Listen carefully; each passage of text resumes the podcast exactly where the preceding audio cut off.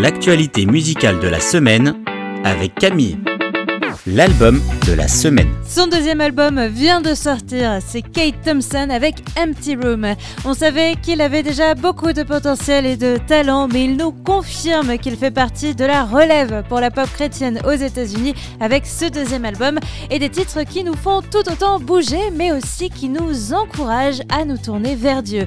C'est le message derrière le nom de cet album Empty Room, qui veut dire la pièce vide.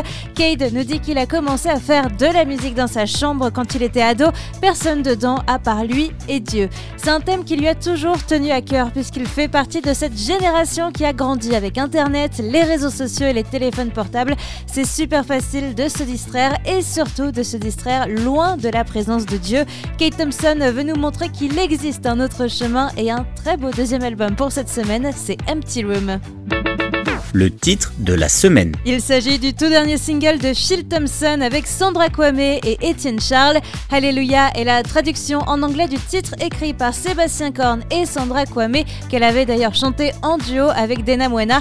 Et c'est quand même quelque chose d'assez exceptionnel puisque ce n'est pas si fréquent que ça arrive dans ce sens-là la traduction. Sandra Kwame nous révèle sur son compte Instagram que Phil Thompson a aimé ce titre, l'a traduit lui-même et a même voyagé jusqu'à Montréal pour enregistrer ce titre avec eux. Partageons la louange dans toutes les langues et avec notre titre de la semaine, Alléluia en anglais de Phil Thompson, Sandra Coipé et Étienne Charles le coup de cœur de la semaine. L'actualité musicale est en pause depuis un petit mois et même si c'est un peu vieux, je ne pouvais pas mettre le nouvel hymne du frat N'aie pas peur. Il est signé par Be Witness en featuring avec Zita et Tendry.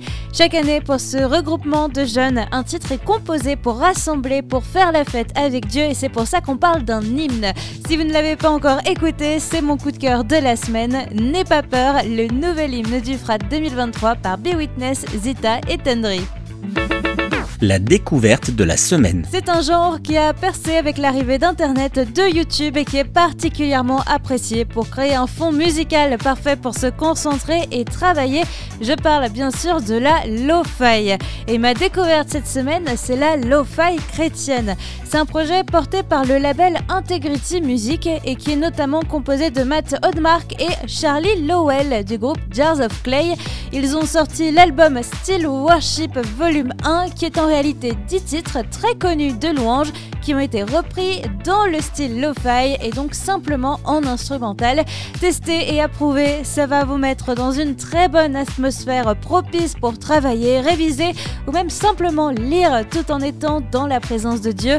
Ma découverte cette semaine de la lo-fi chrétienne avec l'album Still Worship Volume 1.